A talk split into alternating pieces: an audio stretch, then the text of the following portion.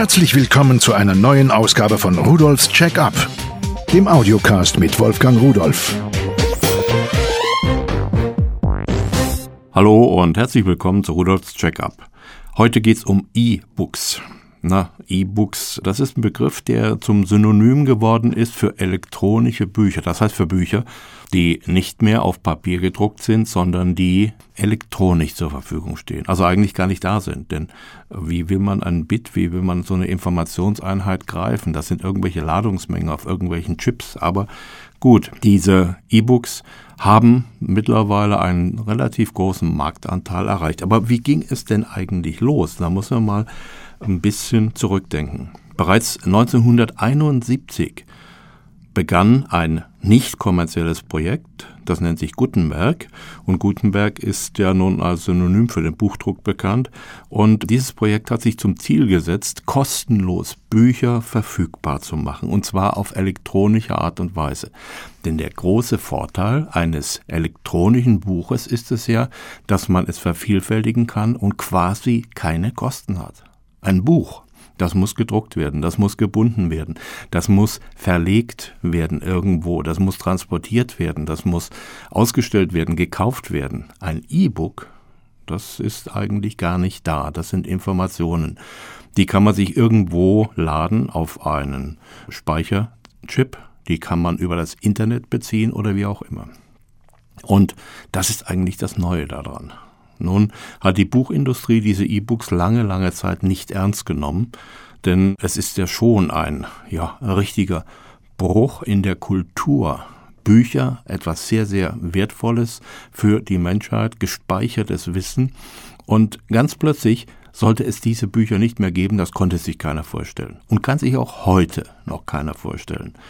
Aber dennoch beginnt ein Umdenken denn ein elektronisches Buch ist leichter, kleiner, nimmt so gut wie keinen Platz weg, hat fast unendlich viel Speicherplatz und man kann Millionen von Druckseiten auf einen kleinen Chip draufbringen. Das bietet aber auch eine Gefahr, denn damit sind solche Bücher ganz einfach zu kopieren. Man kann sie quasi klauen. Das ist nicht richtig, auch rechtlich gesehen ist es nicht in Ordnung, das darf man nicht. Und jetzt muss man anfangen zu unterscheiden. Und das ist manchmal gar nicht so einfach. Es gibt Bücher, die sind frei im Internet verfügbar. Es gibt Bücher, da sind keine Rechte drauf. Und es gibt andere Bücher. Und bei den E-Books handelt es sich nicht nur um Bücher, sondern auch um gedruckte Zeitschriften, Magazine und sonstige Sachen. Und da sind Rechte drauf. Die darf man nicht einfach kopieren. Die muss man auch kaufen, bezahlen. Und da sollte man sich im Grunde genommen immer darüber im Klaren sein, dass man, wenn man von irgendeinem Freund so etwas bekommt, wirklich erstmal fragen muss, ist denn das frei? Darf ich das überhaupt kopieren? Denn sonst würde man ja jemanden etwas wegnehmen, der sonst am Verkauf verdienen würde. Also, da hat sich die Industrie dann gedacht, jetzt setzen wir da ein DRM, ein Rechte-System drauf und dieses Rechtesystem soll dafür sorgen, dass man solche Bücher eben nicht einfach kopieren kann oder nur einige Male kopieren kann und sonst was. Das ist sicherlich ein Weg, um Eigentum zu schützen, um Investitionen zu schützen, um Arbeit zu schützen, aber es ist meist hinderlich.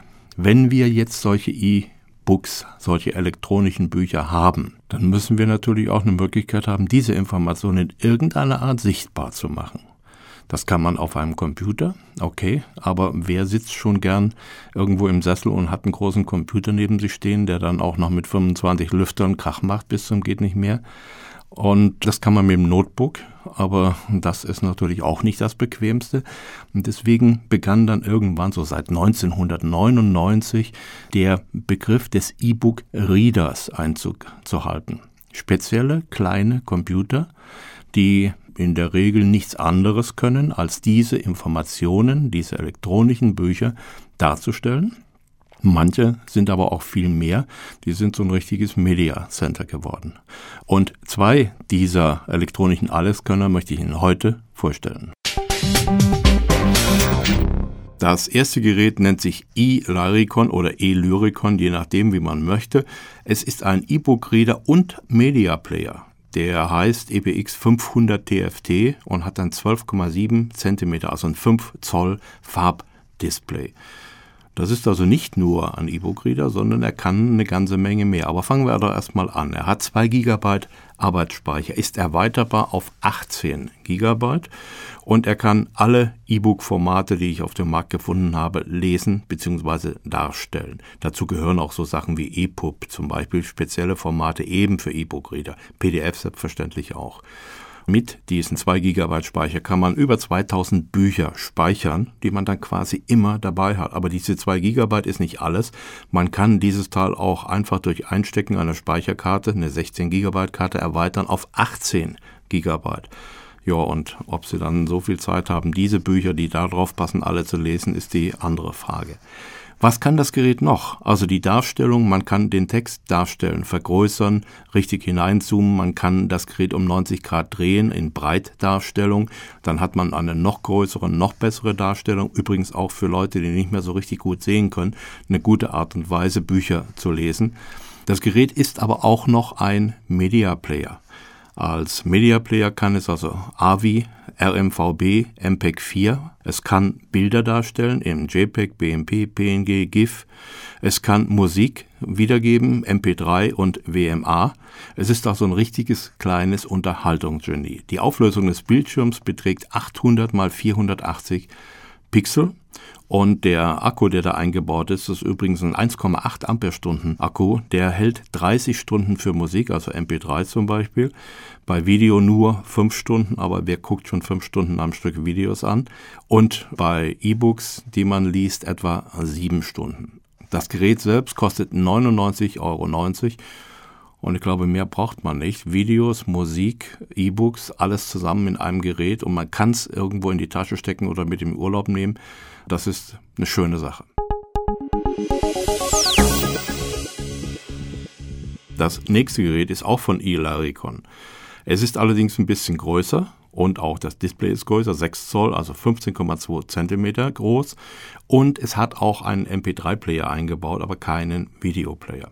Nun kommen wir erstmal zum Gerät. Es hat eine wirklich sehr, sehr gute Darstellung auf dem Display und das liegt ganz einfach daran, dass es sich hier bei diesem EBX 600i Ink um eine ja, Display-Technologie handelt, die vollkommen ohne Strom auskommt und sehr nah an der Art ist, wie man auch vom Papier liest.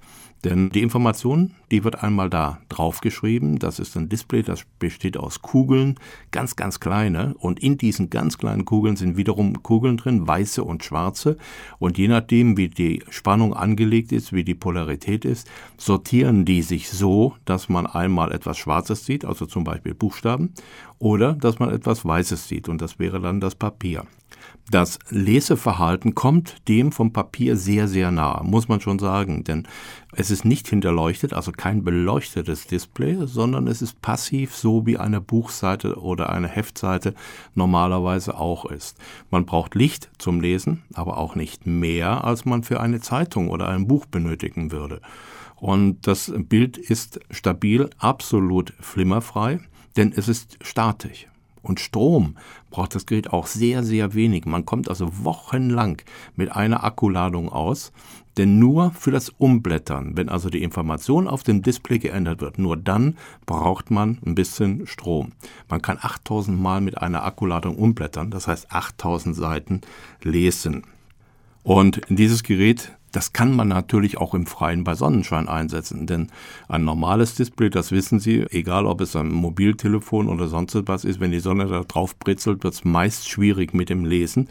Bei einem Buch ist es anders und genauso hier bei dem Gerät. Auch hier kann ich es im prallen Sonnenschein immer noch genauso gut erkennen. Es kann alle E-Book-Formate, also Text, PDF, HTML, FB2, EPUB und so weiter. Es hat eine Auflösung von 800 mal 600 Bildpunkten und man kann hier bei dem Gerät, genau wie bei dem vorherigen, auch in die Texte hineinzoomen. Man kann auch ein Querformat darstellen und auch da wieder vergrößern. Es kann übrigens acht Graustufen darstellen und damit auch Bilder darstellen. Natürlich nur in Schwarz-Weiß bei dieser Technologie. Aber es ist schon mal ein Blick in die Zukunft. Es ist deutlich näher am richtigen Buch dran und eine ganz interessante Geschichte. Im Standby braucht es keinen Strom. 8000 Mal Blättern sollte der Akku locker schaffen.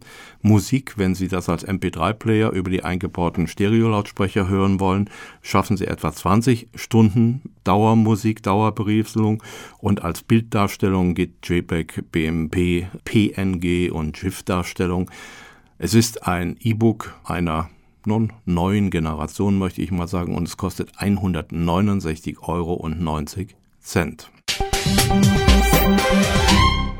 Das erste Gerät als richtiges Multimedia Center ist einfach klasse. Auch die farbliche Darstellung für Videos, sowas finde ich ganz toll.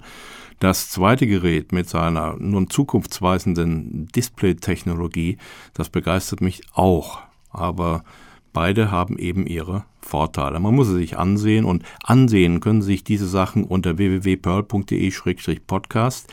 Dort finden Sie diese Informationen und die Links zu den Geräten. Da können Sie sich auch ein Bild davon machen. Wir haben auch einen Videopodcast davon gemacht. Auch den können Sie sich ansehen. Auf jeden Fall wünsche ich Ihnen viel Spaß dabei und tschüss.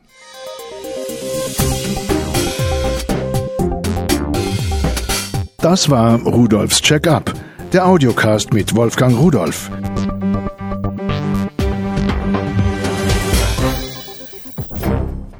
Produziert von der Voxmundi Medienanstalt. Köln 2010